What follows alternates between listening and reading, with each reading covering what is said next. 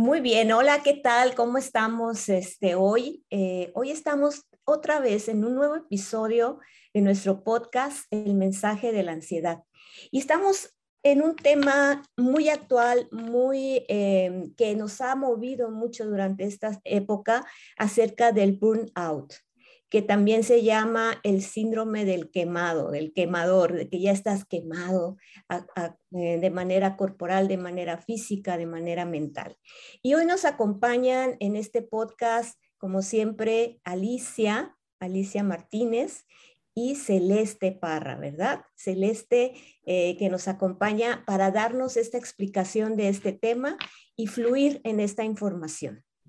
Y vamos a presentarnos. Primero me gustaría que nuestra invitada se presente. Por favor, Celeste, te escuchamos. Gracias, muchas gracias Mari Carmen y para mí es un placer estar en este podcast. Bienvenidos, mi nombre es Celeste Parra, soy psicóloga y parte del equipo de terapeutas de desansiedad y hoy estaré compartiendo con ustedes un poco mi experiencia personal con el burnout y algunas cuestiones muy actuales que tienen que ver para prevenirlo. Excelente, gracias Celeste. Alice, por favor. Hola, ¿cómo están todos? Gracias por la invitación, gracias Mari Carmen. Pues yo soy Alicia, soy psicóloga y terapeuta de desansiedad y el día de hoy voy a compartir con ustedes también algunas experiencias acerca de cómo bajar eh, el, el burnout, la carga y algunos tips para de manera natural tú puedas hacer en tu vida cotidiana. Bienvenidos. Excelente. Y bueno, yo soy Mari Carmen Pérez, también psicóloga y terapeuta del equipo de desansiedad. Y pues arrancamos con nuestro tema de hoy. Celeste, ¿qué nos puedes platicar? ¿Qué es el burnout? ¿En, qué consiste? Te escuchamos. Bueno, la definición más aceptada es la de Maslow, que dice que es una forma inadecuada de afrontar el estrés crónico. ¿Sí? Y que algunos de los rasgos principales, que serían los síntomas, puede ser este agotamiento emocional, la despersonalización, que este síntoma es muy frecuente y conocido por todos los que hemos pasado por un trastorno de ansiedad, y la disminución del desempeño personal. En general, este síndrome de burnout se relaciona mucho con este fenómeno, con este contexto ocupacional, donde tenemos un contacto muy estrecho con la interacción social y trabajos donde tenemos que como poner nuestra empatía al servicio del otro. Sí, a mí me gusta también pensar que es como una consecuencia de haber vivido un largo periodo de estrés, porque esto es algo también fundamental, que el burnout es un proceso gradual que se va dando con el tiempo, donde hay una pérdida de energía, una pérdida de motivación, quizá ese trabajo al principio me súper satisfacía o ese rol, pero cada vez al hacerse más exclusivo y monótono este tema, ¿sí? Y que va como generalizando y, apropiándose de cada espacio de mi vida, me va quitando motivación, me va quitando energía y se van ocasionando estos síntomas tan determinantes y marcados como es el agotamiento y el desgano para hacerle frente a esta actividad. Fíjate que has repetido y has varias veces esta palabra agotamiento y que, y que el burnout está relacionado con el estrés, con un estrés crónico, un estrés en el que no paramos y ya considero que en el burnout es cuando ya te dice para, deja de estar haciendo lo que estás haciendo porque ya tu cuerpo ya no puede más. Sin embargo, lo llevamos como que lo arrastramos a ese nivel de, de exigencia. Y uno de los ejemplos que me recuerda en ese nivel de exigencia es este, a, mí me pasó esto del burnout eh, cuando yo estaba, eh, entré a la carrera a estudiar la universidad a, mis 37 años y trabajaba, estudiaba y era ama de casa. O sea, se cumplían las tres, bueno, sigo siendo, pero bueno, en ese momento era más intensa la labor y, resultaba agotador, agobiante, pero era un, sentimiento de no puedo parar, no puedo parar, necesito seguir porque esto lo tengo que sacar. Y si era un sueño, tener esa carrera, sí era cuidar a mis hijos y sacarlos adelante y el trabajo me encantaba. Pero es, es ese querer abarcar también demasiado, ¿no? El burnout también se vive cuando mm, queremos poner muchas cosas que nos interesan, pero que a la larga nos, nos queman, nos, nos cansan. ¿Qué nos puedes decir, Alicia? al respecto de este cansancio acumulado que, vamos generando en nuestro cuerpo y en nuestra mente? Pues yo al escucharlas eh, pensé en dos cosas. Una palabra clave para mí que dijo Celeste es darnos al otro. Y Mari Carmen, cuando dices hay que abarcar o quiero abarcar mucho, creo que eso es muy común en las personas que nos exigimos de más, ¿no? Habría que, que poner entrecomillado, ¿no? La, la sobreexigencia porque mi, mente me da muchas ideas y quiero ser mamá y quiero ser pareja y quiero hacer mi carrera y entonces mi cuerpo no lo estoy escuchando. Creo que va por ahí. O sea, tengo muchas ideas, pero no estoy siendo consciente, no estoy conectada con mi cuerpo, ¿no? A mí me pasaba algo parecido, todavía me sigue pasando, pero ya soy bien consciente, ¿no?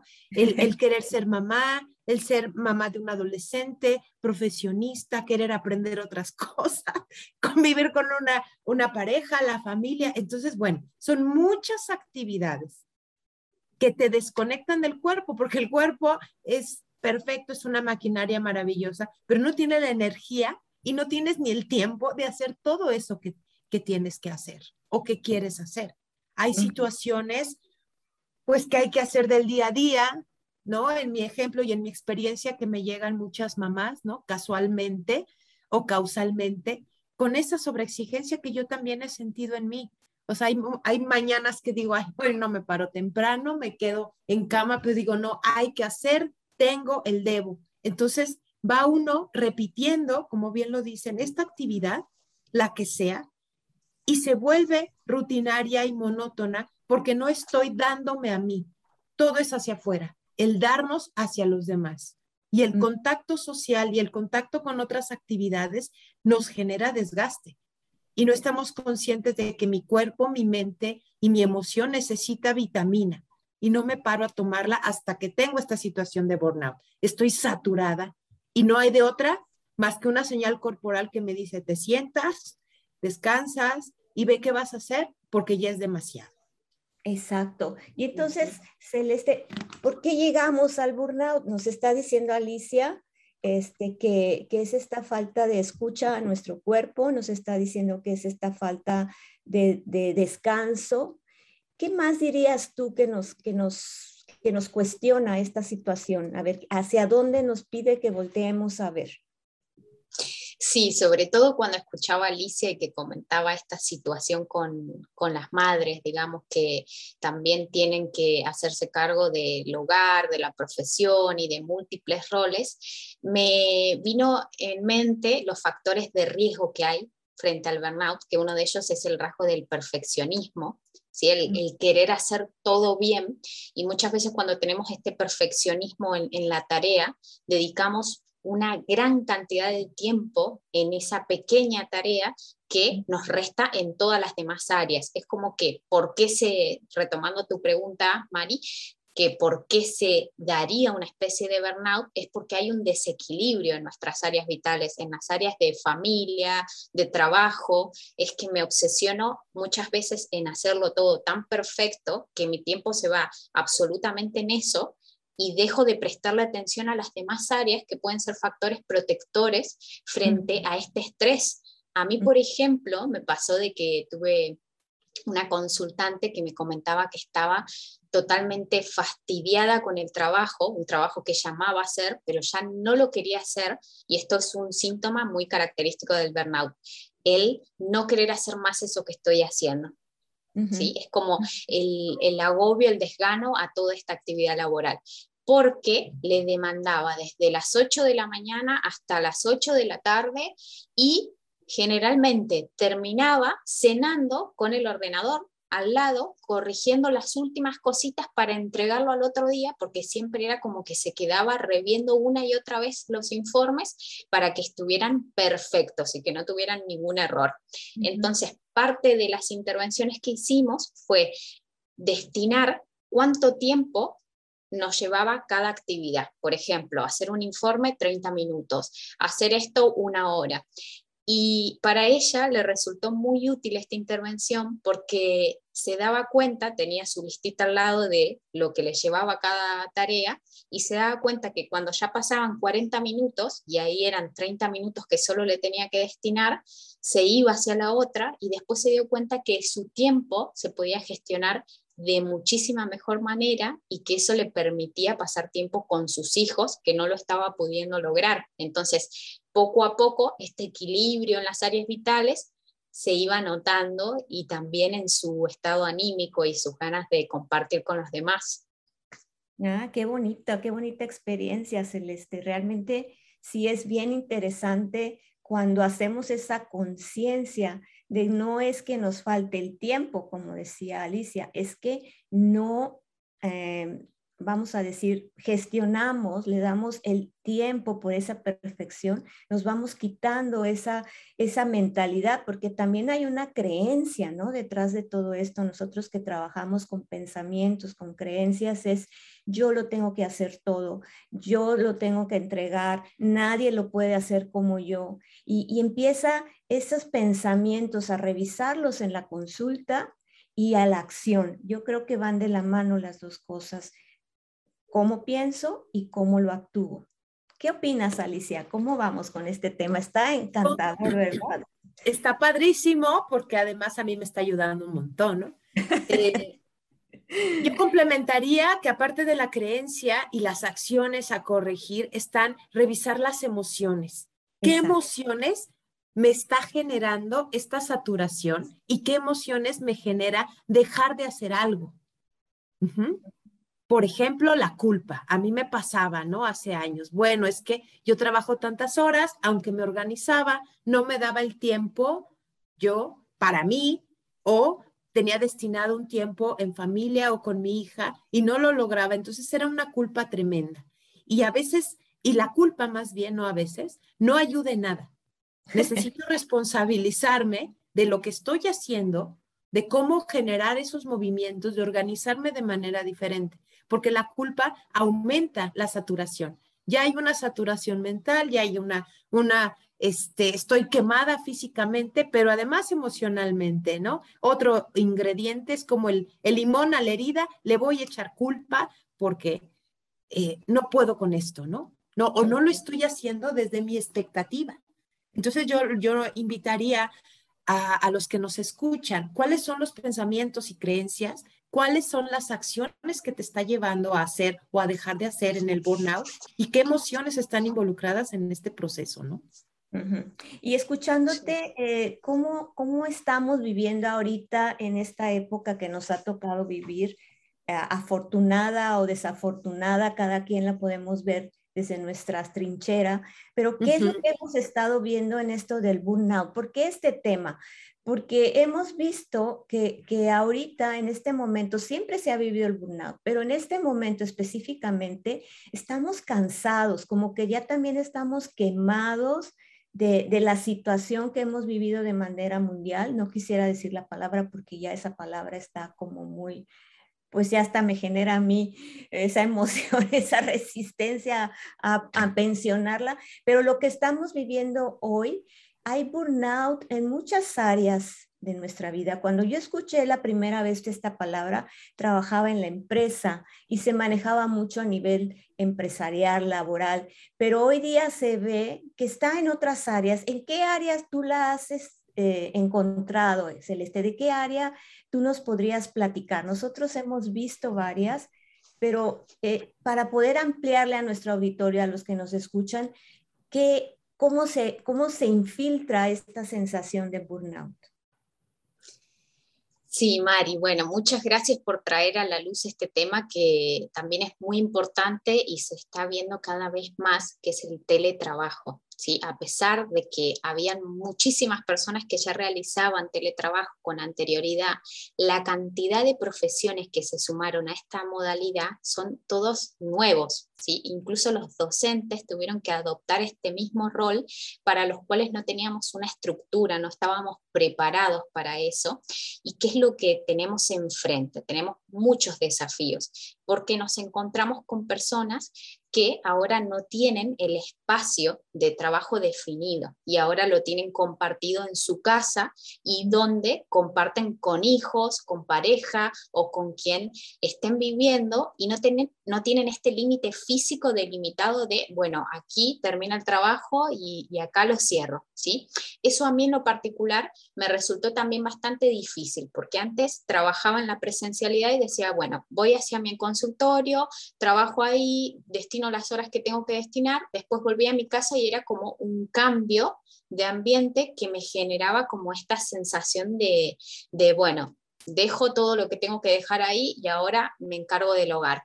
Pero lo que sucedió con este teletrabajo tan novedoso fue de que las personas nos encontramos trabajando, conviviendo y comiendo incluso en la misma mesa donde estamos haciendo el trabajo y ¿qué sucede? Que nuestra mente todo el tiempo nos viene trayendo como memorias de, ah, tengo que terminar ese informe, ay, tengo que escribirle a tal. Entonces, la imposibilidad de desconectar con el trabajo ha habido incrementándose tanto que las personas no pueden hacer ese cierre que antes lo hacían con lo físico.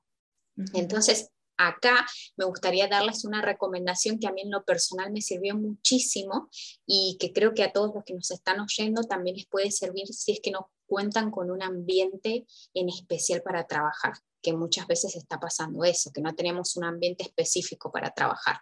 Lo que a mí me sirvió particularmente fue agarrar las cosas de mi trabajo y ponerlas cada vez que yo tengo que iniciar mi jornada y cuando las finalizo las muevo de lugar las saco de mi vista para que no queden dándome como pequeñas memorias de, ay, tengo que hacer tal y tal cosita, y utilizo un mantra que escuché en una meditación y que me sirvió mucho, que es lo del trabajo en el trabajo, lo de casa en casa. Entonces, cuando intento empezar a trabajar, también hago esto de, bueno, lo del trabajo en el trabajo, lo de casa en casa y me intento concentrar en esto.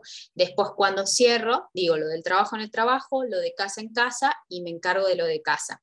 Porque es muy tentador que mientras estemos en nuestra casa nos surjan pequeñas cositas que querramos adelantar, como por ejemplo voy a ir a poner el lavado, voy a ir a hacer tal y tal cosita, y ahí es donde mi tiempo, la gestión del tiempo, me empieza a jugar la mala pasada de que se me extiende la jornada laboral, pero porque tampoco la destiné exclusivamente a ello, sino que mm. hice muchas cosas del hogar combiné con cosas, quizás si tenía hijos, combiné con eso y también combiné con mi trabajo. Entonces, la jornada laboral se vuelve súper extensa y cada vez me saca más tiempo de, del hogar y de mi tiempo de ocio, que es lo primero que justo cuando Alicia comentaba esto que sacrificábamos, lo primero que hacemos los seres humanos cuando nos sentimos con culpa es sacrificar nuestro tiempo personal. ¿sí? Nos restamos siempre tiempo a nosotros, que es esencial y es un factor protector frente al burnout, que nos podamos dar tiempo de ocio y de recreación. Muy bien, qué bonito, Celeste. Es interesantísimo cómo cada quien lo vive desde, desde donde está, como nuestros escuchas. Y Alice, ¿qué nos puedes platicar? ¿Tú qué has visto en esto de, burnout actualmente? Yo comparto con Celeste esta parte de definir espacios. Eh, seguramente ustedes o los que nos escuchan no necesariamente eh, hemos podido definir por el tamaño del hogar, ¿no? Alguna vez alguien me decía, es que no sé cómo hacer esto. Todavía no estábamos en el teletrabajo, pero la solución fue, ¿por qué no? Esas dos horas que necesitas mandar correos, te vas a un café. O sea, si es necesario, necesito moverme, aunque sea cerquita. A mí algo que me ayuda es, aparte de destinar el tiempo, hacer una actividad intermedia para despejar la mente, porque no es solo el cuerpo, ¿no? Termino las consultas y me salgo a caminar, aunque sea 10 minutos, y entonces la mente, para poder conectar la mente y el cuerpo al presente, porque creo que eso es lo que también aumenta la ansiedad, que no estoy en el lugar y en la actividad del presente. Estoy haciendo cosas de trabajo y puedo estar pensando en cosas como mamá, como pareja o el súper o lo que haya que hacer. Entonces no me estoy ubicando y es doble desgaste mental. A lo mejor en ese momento no es físico, pero mental sí, ¿no?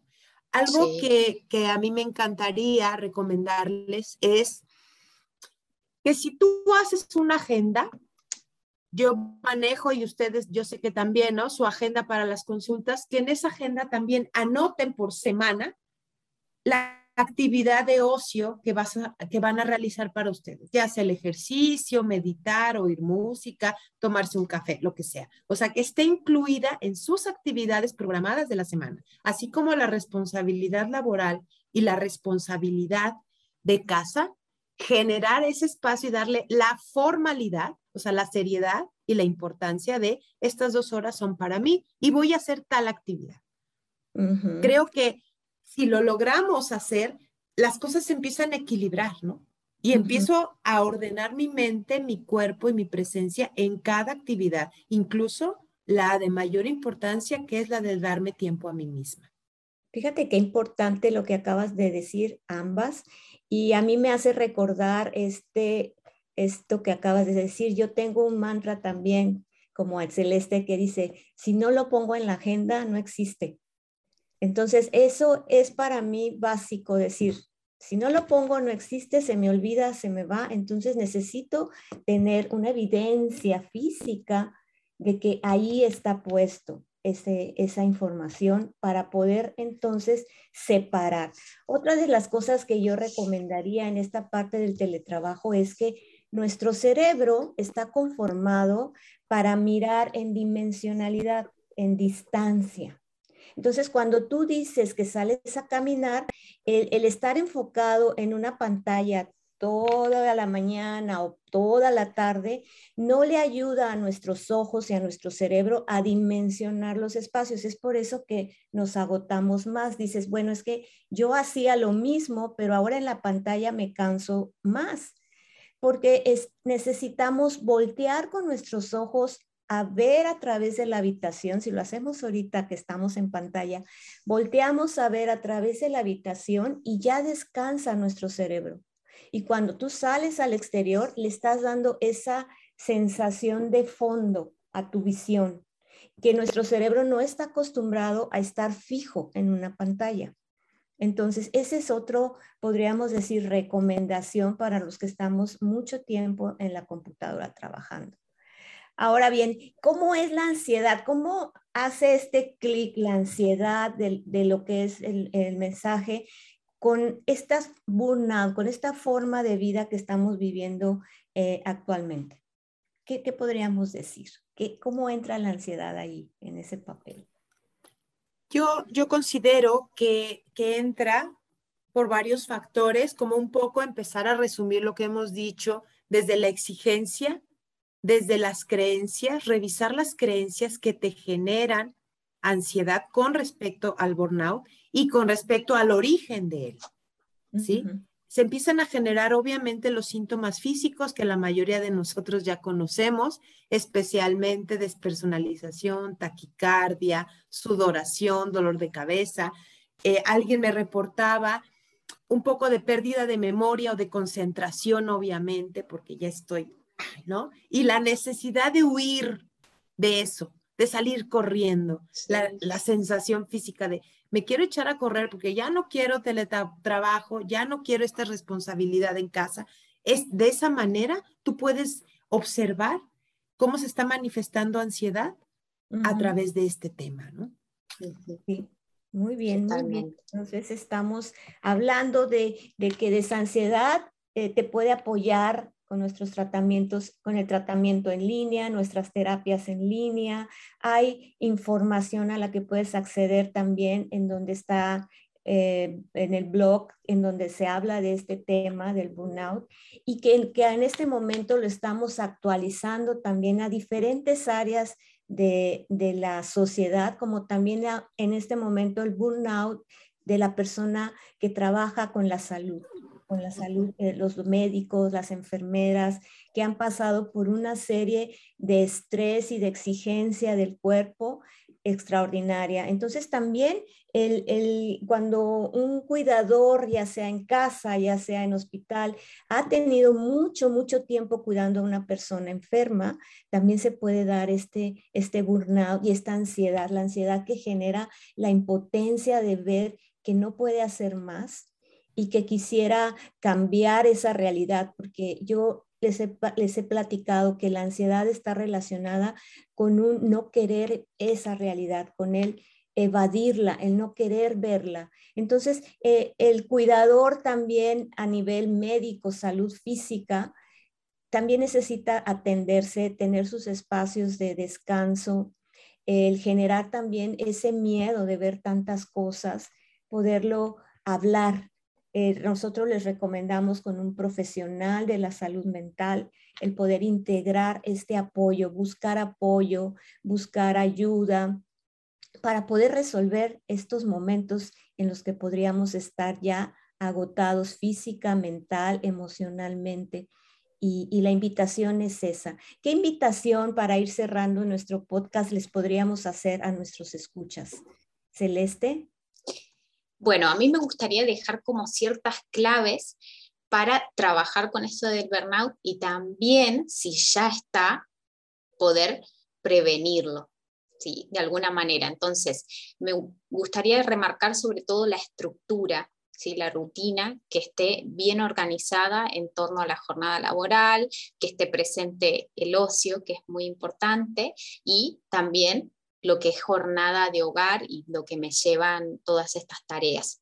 También remarcar un poco la desconexión digital, porque si estamos hablando de teletrabajo o ya sea también de alguna situación en la que estamos yendo a la presencialidad, lo que sucedió es que esta conexión constante digital hace que nunca podamos terminar de cortar con estos temas pendientes. Entonces es bueno que tengamos un horario de desconectarnos digitalmente de la pantalla, ¿sí? Y a partir de ahí pasar página y sobre todo dos grandes estrategias que son la meditación y el mindfulness son muy útiles para trabajar estos síntomas ¿sí? con el mindfulness, trabajando en el aquí y en el ahora para evitar las distracciones en los horarios laborales, para que podamos tener esta gestión de tiempo un poco más organizada y la meditación para ir trabajando con estas creencias, con estas sensaciones físicas que tenemos bien presentes, ¿sí? esta necesidad de huir que comentaba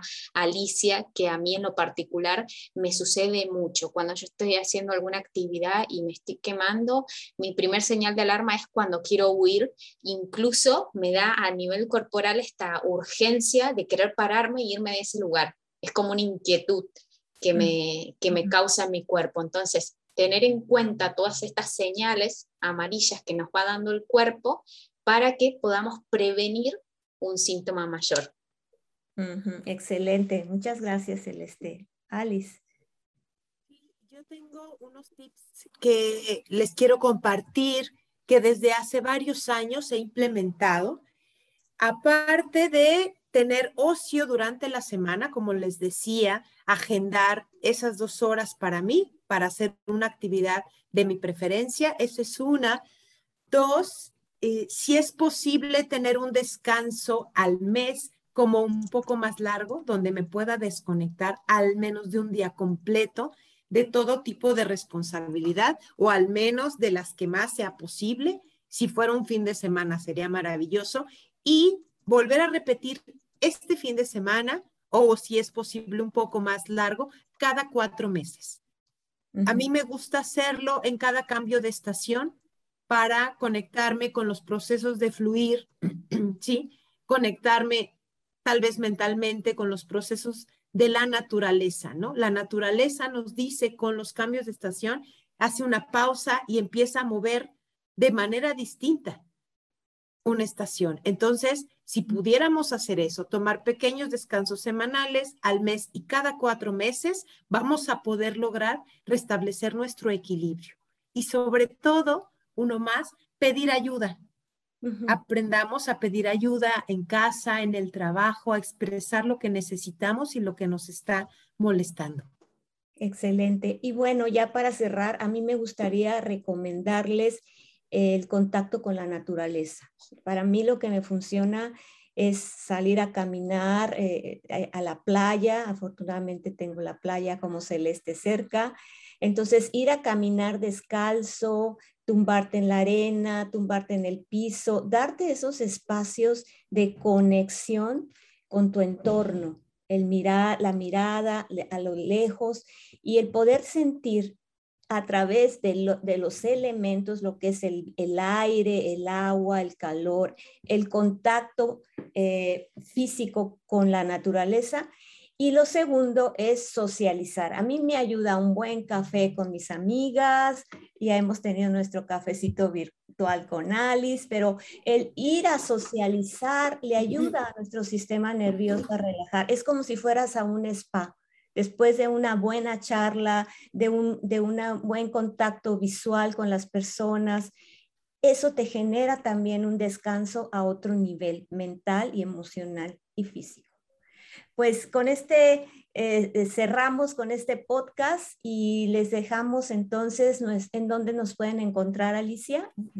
sí, nos pueden encontrar en Facebook, en Instagram, en YouTube y eh, encuéntrenos por ahí porque hay mucha información valiosa y hecha con muchísimo cariño para ustedes. Pues gracias Celeste, gracias Alicia y gracias al equipo que está detrás de, de cámaras para hacer posible este podcast.